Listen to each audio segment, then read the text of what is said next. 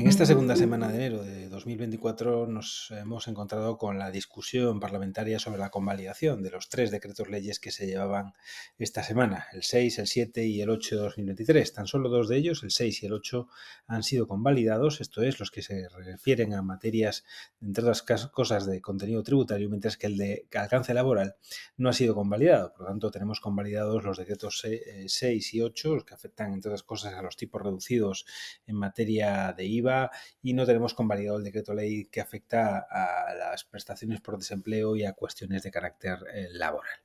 En cuanto a las normas eh, publicadas en el Boletín Oficial del Estado y por tanto con eh, ámbito de aplicación general para todo el contexto del Estado, solo tenemos dos cuestiones de carácter catastral. Por un lado, la resolución de 19 de diciembre de 2023, por el que eh, se aprueba la prestación del servicio de asistencia al ciudadano mediante videoconferencia en los PIC, en los puntos de información catastral, y la resolución de 8 de enero de 2024, por la que se modifica la forma de remisión y estructura, así como el contenido y el formato eh, informático del fichero del padrón catastral.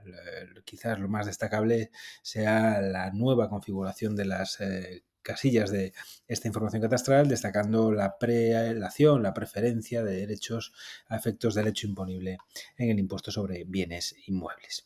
En el ámbito de las comunidades autónomas destacamos eh, dos importantes ámbitos de actuación. Por un lado, en, en, el País Vasco, la Diputación Foral de Álava ha aprobado los nuevos modelos 036, 037 y 009, así como el modelo 190. Y por lo que se refiere a la comunidad autónoma de Andalucía, donde tenemos buen número de asociados, el plan de control tributario para 2024 ha sido ya aprobado y publicado en el Boletín Oficial de la Comunidad Autónoma. Se trata de la resolución de 29 de diciembre de 2023, por la que se da publicidad a las directrices generales del plan de control tributario para 2024. Se incluyen eh, actuaciones como la coordinación en materia de información sobre datos censales más relevantes, la aportación a la agencia tributaria estatal de la información necesaria para el control de las deducciones por la comunidad autónoma, la eh, puesta a disposición de la agencia tributaria de Andalucía de la información patrimonial relevante respecto del impuesto sobre sucesiones y donaciones, la selección de operaciones inmobiliarias a efectos de control y, como no puede ser de otro modo, el control de aquellos impuestos eh, cedidos a, las comunidades, a la comunidad autónoma andaluza, como puede ser el de transmisiones patrimoniales o el impuesto especial sobre determinados medios de transporte. En otro orden de cosas y pasando ya a criterios de sentencias, destacamos en primer lugar eh, una sentencia del Tribunal Superior de Justicia de la Unión Europea, el Tribunal de Justicia de la Unión Europea,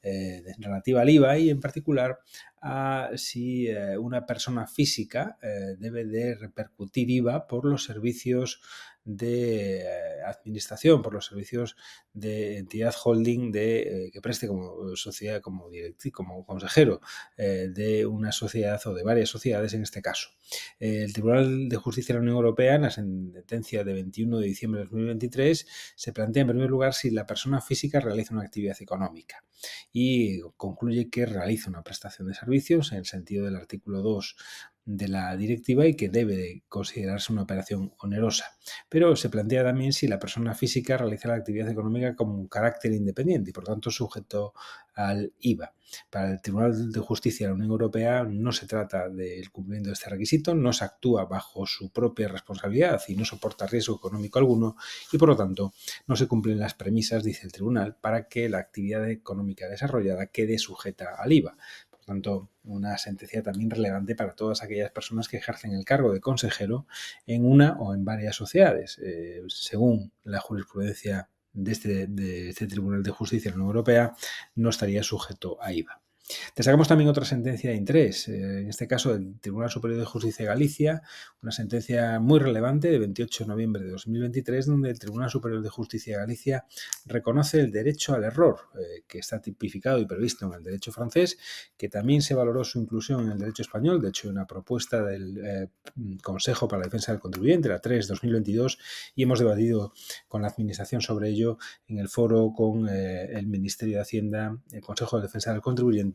y las asociaciones y colectivos profesionales. esta sentencia es relevante porque reconoce el derecho al error, eh, de un contribuyente, además en, el caso de una operación, una compleja operación de reorganización eh, empresarial. Eh, este reconocimiento del derecho al error en relación con el régimen FEAC lo basa el TSJ de Galicia en la ausencia del elemento subjetivo del tipo. Por lo tanto, lo que viene a decir este derecho al error es que el sujeto tiene derecho a equivocarse al menos, una, al menos una, vez y sobre todo en casos de especial complejidad como es el resuelto por la sentencia. Respecto de los criterios a tener en cuenta eh, en aplicación de los tributos, destacamos esta vez, y empezando por el impuesto sobre el valor añadido, eh, el señalado por las consultas de 8 de noviembre de 2023 y otra de 14 de noviembre de 2023 de la Dirección General de Tributos, que reconoce a las empresas instaladoras de placas solares en vivienda la posibilidad de aplicar el 10% del IVA si la instalación cumple los requisitos que se establecen en el artículo 91 1, 2, décimo de la ley. Por lo tanto, eh, las ejecuciones eh, de obra en una vivienda particular que se realicen en las condiciones que establece este precepto. Y por lo tanto, en este sentido, la persona que realiza las obras no debe de aportar materiales para la ejecución o en el caso de que los aporte, el coste no deberá de exceder del 40% de la base imponible de la operación. En cuanto al coste de las materiales, también señalan estas consultas que para, para la ejecución de unas obras de renovación o de reparación, los materiales deben de computarse tanto efectos de compra directo como aquellos que sean subcontratados a terceras personas. Otra consulta de 14 de noviembre de 2023 se refiere a la tributación del patrocinio, eh, en este caso a una menor, en su actividad deportiva. Eh, señala eh, tributos que se encuentra sujeta a IVA y por lo tanto se presta un servicio, la menor en este caso presta un servicio a una empresa consistente en la cesión del derecho a la explotación de su imagen como deportista y por lo tanto se encuentra sujeta al IVA y por lo tanto debe, debe de repercutir la la correspondiente cuota tributaria del 21% en una eh, factura. Y respecto al importe recibido como patrocinio, entiende tributos que estamos ante una ganancia patrimonial. Siguiendo con el IRPF, también destacamos una eh, consulta de 24 de noviembre de 2023 donde se señala por tributos que la mera exclusión de cotización de unas acciones en bolsa no comporta de forma automática la existencia de una pérdida patrimonial, sino que es necesario proceder a la disolución y liquidación de la sociedad para que pueda computarse esa pérdida patrimonial. En el ámbito de los impuestos locales destacamos en este boletín de esta semana dos importantes criterios. Uno deriva de una sentencia del Tribunal Supremo del 14 de diciembre de 2023, donde se plantea la aplicación de la exención en el IBI a un colegio, en este caso un colegio alemán en Madrid. Eh, sobre la exención, de, en este caso eh, hay un supuesto mm, peculiar, puesto que estamos ante un derecho de superficie sobre un terreno eh, de titularidad municipal. Eh, se trata, por lo tanto, de que hay un derecho real de superficie que permite diferenciar la propiedad del terreno respecto de la propiedad de la construcción, pero señala el Tribunal Supremo que si se cumplen los requisitos previstos en el artículo 62.1a de la Ley de Haciendas Locales, se puede aplicar igualmente la exención recogida en el precepto para los centros educativos y para los centros también de titularidad eh, municipal. Por lo tanto, sentencia relevante en el ámbito del impuesto sobre bienes inmuebles. Y en el caso del impuesto sobre actividades económicas, en este caso una consulta de 13 de diciembre de 2023, eh, se plantea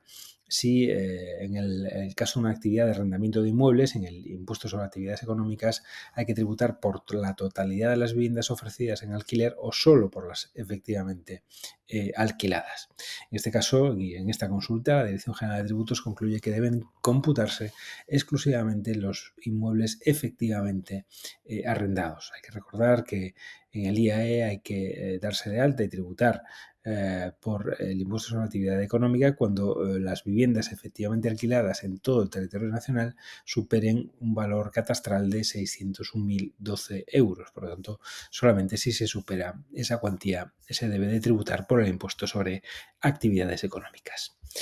Esto es todo en esta segunda semana de 2024. Por fin es viernes. Muy buen fin de semana.